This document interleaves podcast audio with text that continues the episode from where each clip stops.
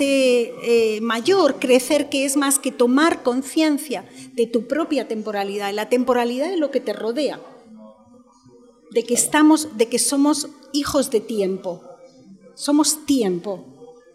Hola, mi nombre es Manuel González Maestre. Este fin de semana tuve la oportunidad de participar en la FILUC, en la Feria Internacional del Libro de la Universidad de Carabobo, a través de la grabación de distintas entrevistas que próximamente serán publicadas. Esta es una de ellas, con el honor de tener de invitada a María Ángeles Pérez López, poeta y catedrática de la Universidad de Salamanca. Nuestra maravillosa conversación se trató de la poesía y lo que se necesita para hacerla. Quiero recordar que este podcast es parte de mi interés por el desarrollo del conocimiento humano, con la intención de participar activamente en mi ciudad, mi país y mi región creando un espacio para compartir ideas y ser un vehículo para la comprensión. Si te gusta la idea del podcast y quieres que hagamos más conversaciones como esta, háznoslo saber. Déjanos tu like, suscríbete y envíaselo a un amigo. Puedes verlo en YouTube, donde te invito a que nos dejes tu opinión y a través de los comentarios. Puedes escucharlo en Spotify, Google Podcast y Apple Podcast, en donde puedes dejar un review de hasta 5 estrellas. Por último, en la descripción tienes el enlace a nuestro grupo de Telegram, donde activamente conversamos como comunidad Gracias por tu participación en la cultura. Contenta. ¿Todo bien? Sí, un poco cansada y contenta. Es muy intensa la feria. ¿Sí? ¿Es la primera vez que viene? A la feria del libro de la Universidad de Carabobo, sí. A Venezuela es la segunda vez que vengo. ¿Dónde había venido antes?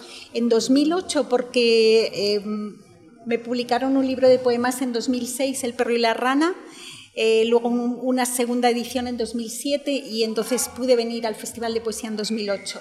Ok. ¿Y qué le ha parecido por lo menos lo que ha visto en estos días? Impresionante. Una energía colectiva preciosa, una cantidad de trabajo verdaderamente grande para, para hacer posible esta reunión que, que, surge como si, no sé, quienes estamos desde fuera viéndolo como un precioso milagro, ¿sí? ¿Sí? Sí. Wow, un milagro casi, ¿no? Pues es que no son tiempos fáciles para el libro, quizá en ninguna parte.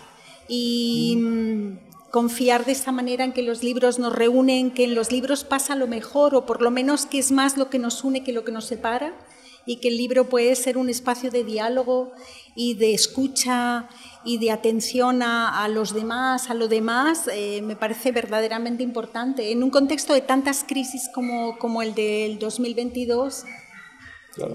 Y por lo menos cuando ah, usted habla de crisis, eh, durante una crisis vale la pena tener poesía. Es imprescindible tener poesía. Es que si no, em, ¿cómo, ¿cómo, haces frente a la adversidad? ¿Cómo haces frente? ¿Cómo te preguntas? Eh, que ha sostenido a lo largo del tiempo a otras personas. Eh, cuando la pandemia, de pronto nos dimos cuenta de que la peste, la pandemia, las enfermedades están presentes en la literatura desde siempre, como lo está la guerra, como lo está el amor, como lo está la muerte. Entonces, por ejemplo, ir a esos libros también era pensar que, que bueno, que mm, no somos los primeros a lo largo de la historia de la humanidad que se enfrentan a grandes retos y, creo que eso da una fortaleza, da una convicción que, muy pocos otros espacios dan. Sí. Y por lo menos cuando lo vemos en tema de la poesía, ¿dónde pueden entrar los límites de qué es lo que es poesía? Ah, es una pregunta bien complicada. En realidad al poema puede entrar cualquier, eh, cualquier palabra, no hay tema que no pueda entrar, no hay lenguaje que no pueda entrar. ¿Cómo lo determinamos? En gran medida es que cada época va estableciendo lo que considera poesía también.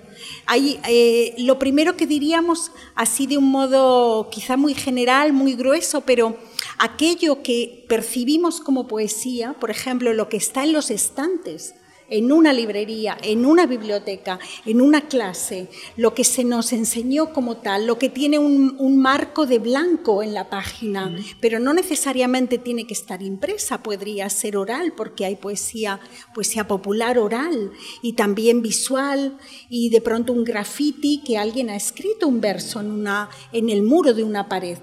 Entonces, eh, eh, ¿dónde estaría lo poético? Eh, siempre que el lenguaje cobra una temperatura especial. El lenguaje nos está atravesando cada día, lo necesitamos simplemente para decir, bueno, un brindis, salud, Salud. por ron, por Venezuela, Por Venezuela. la Feria del Libro, de la Universidad de Carabobo. Claro. Estamos en el lenguaje, ¿verdad? Lo estamos absolutamente.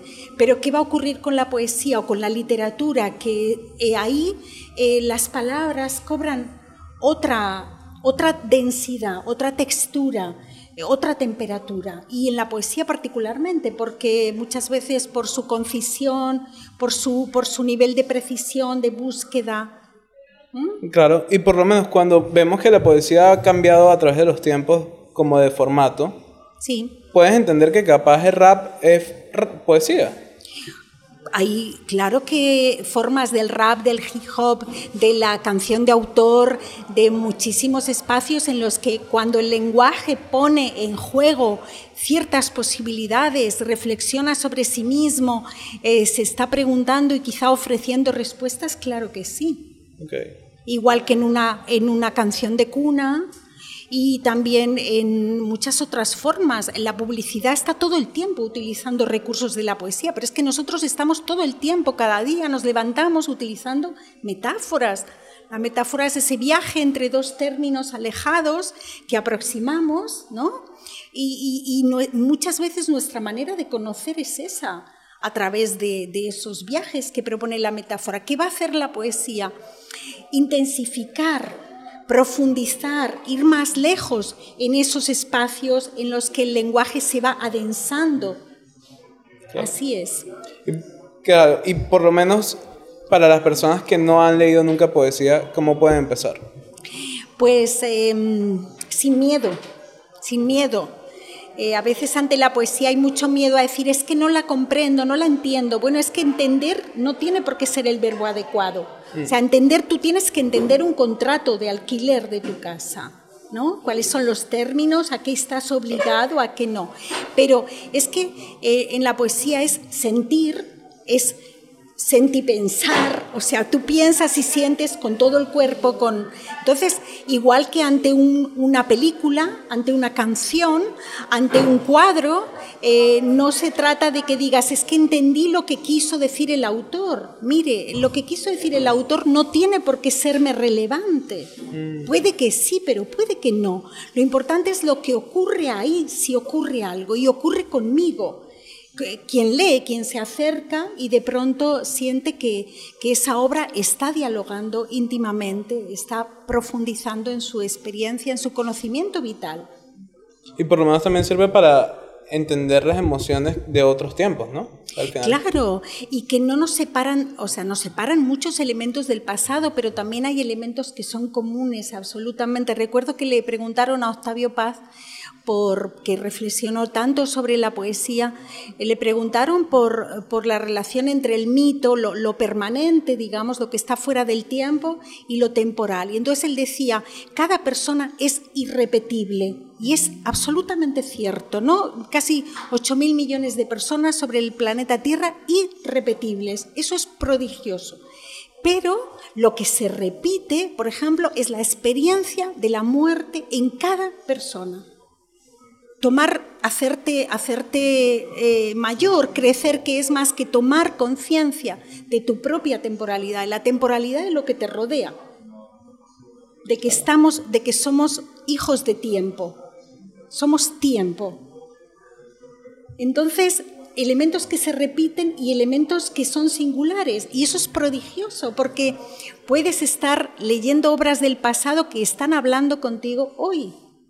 Y al, y al revés, pensar que algo se dice hoy que puede construir futuro, que puede lanzarse hacia el futuro. Entonces es imprescindible, es- la poesía es ese cordón a lo largo del tiempo que nos va a sostener con seguridad hasta el final de los tiempos, aunque no se diga y no se construya, no se escriba como se hace hoy. Claro. Y si nos define lo que leamos y escribamos de poesía. Claro, y lo que y porque lo que decimos también, ¿no? Lo que decimos nos define, lo- nuestros silencios nos definen, claro, y esas palabras con las que hemos estado en contacto, sí. Entonces que sean las, las mejores posibles, que sean que, que no haya temor ahí, que no ¿Y cómo se ve la literatura venezolana desde afuera?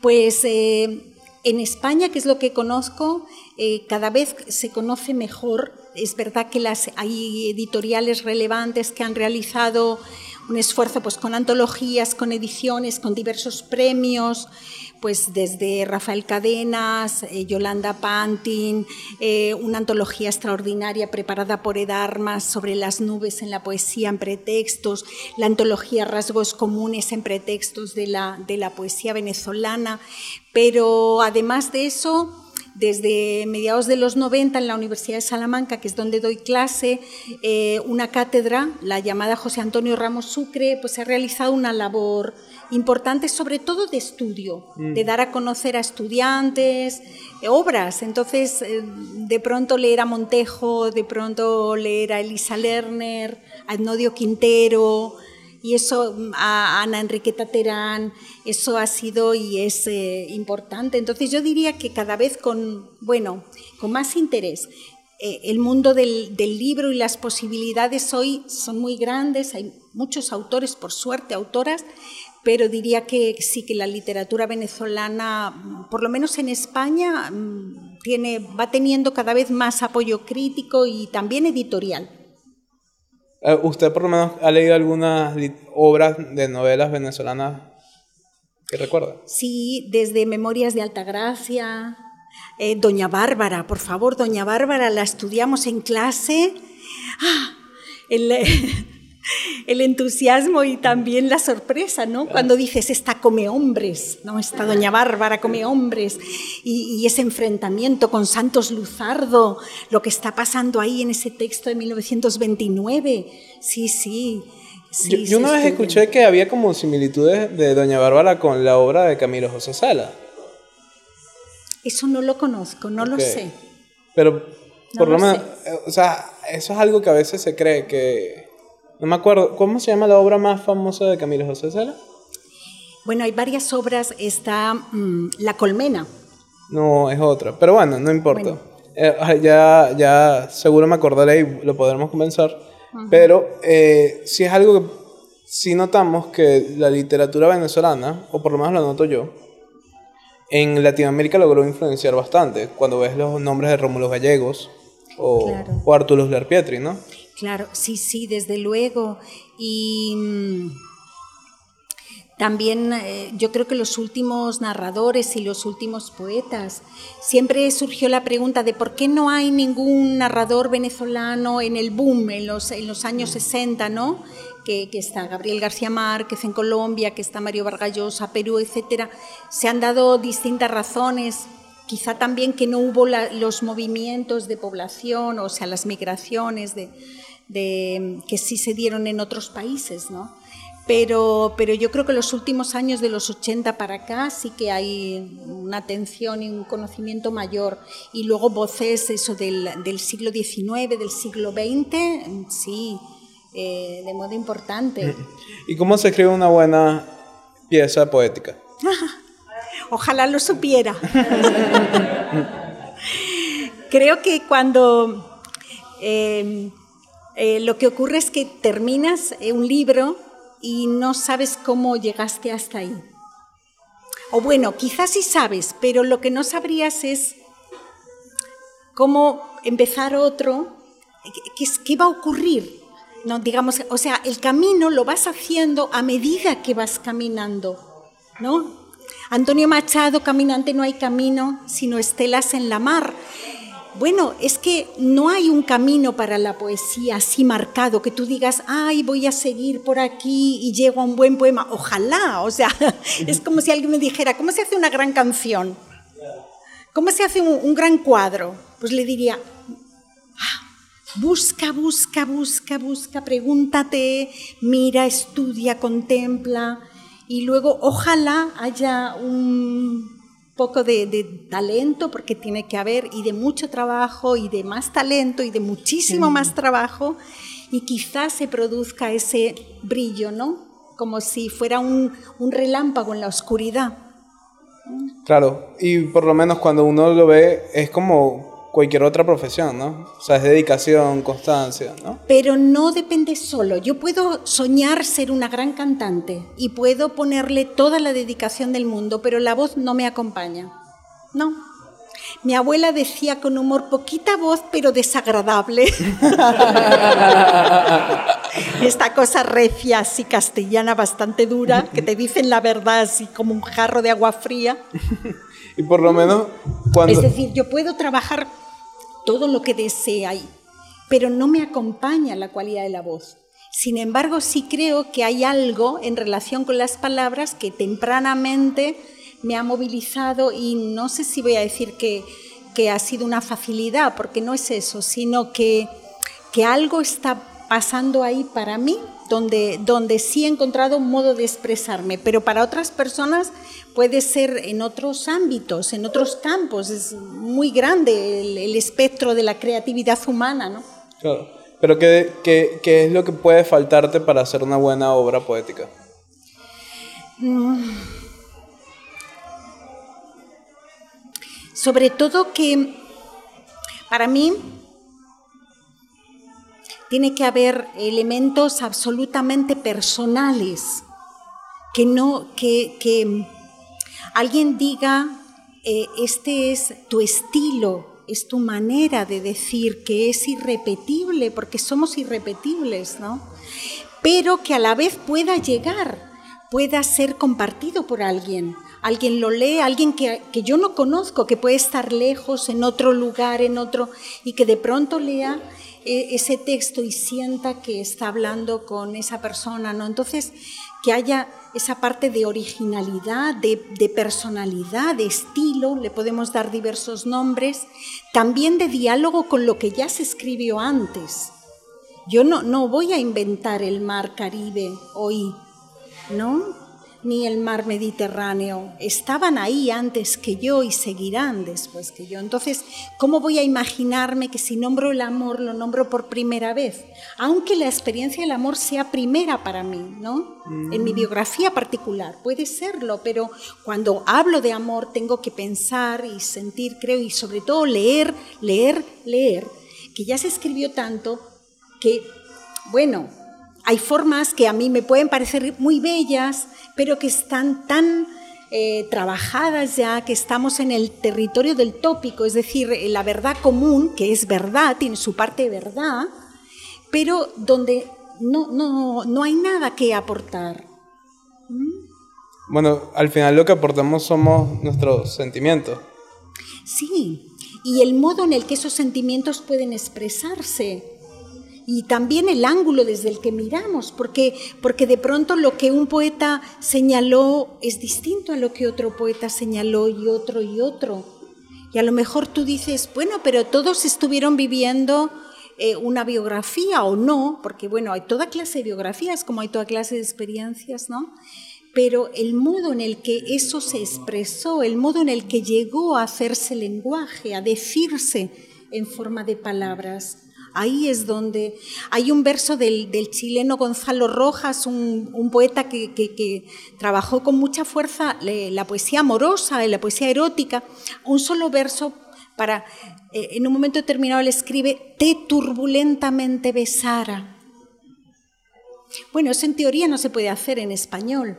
O sea, tendría que ser en castellano, tendrías que decir, te besara turbulentamente. Tú no puedes colocar y sin embargo, cuando lees ese, ese verso, comprendes que hay una intensidad del lenguaje amoroso que está llevando a desarticular y luego esa forma del subjuntivo, te turbulentamente besará y luego la T, te turbulentamente, ¿no? Entonces, bueno, es todo lo que está ocurriendo ahí, en la boca, las imágenes, la gramática. Cuando tú lees todo el poema, esa, e, esa experiencia erótica se vuelve muy fuerte y es algo que, quizá cada quien pueda hacer suyo, porque en un momento determinado el deseo o no, pero a menudo puede estar en la vida de las personas. Claro, excelente, de verdad que excelente. Eh, hay una cosa que hago mucho con los invitados, que es regalar un libro. Entonces quería ah. regalarte un libro. Ah, hay un problema importante. Bueno, Venezuela obviamente ha vivido unas crisis eh, que no vale la pena entrar en detalle en los momentos, Lo sé. pero eh, este es uno de los libros más importantes que considero que se han escrito en Venezuela en literatura en los últimos 30 años. Y es de un auto- autor que se llama Alejandro Rebolledo, que se llama Pim Pam Pum. Eh, como no lo se consigue, eh, opté por otorgártelo, regalártelo Con en- con un QR. QR. Es el primero que regalo así, pero creo que vale la pena que, que se comparta de esa forma. Que es un libro muy, muy, muy... Bueno, que en la personalidad me encanta, sobre todo porque es como lo mismo, atemporal. O sea, yo pienso que hoy en día un venezolano lo puede leer y se va a sentir que vivió como parte del cuento, e incluso que el cuento se escribió antes de este siglo. Pero bueno, Bueno, muchísimas gracias. a ti, muchas gracias de verdad. Nada, soy yo la que agradezco. Si llegaste hasta esta parte, quiero agradecerte por el apoyo y disculparme primero por el video, que se cortó en una parte, por el audio, que tiene ruidos y música de fondo, pero así termina siendo el Caribe. Espero que no te haya distraído de lo importante que es la conversación.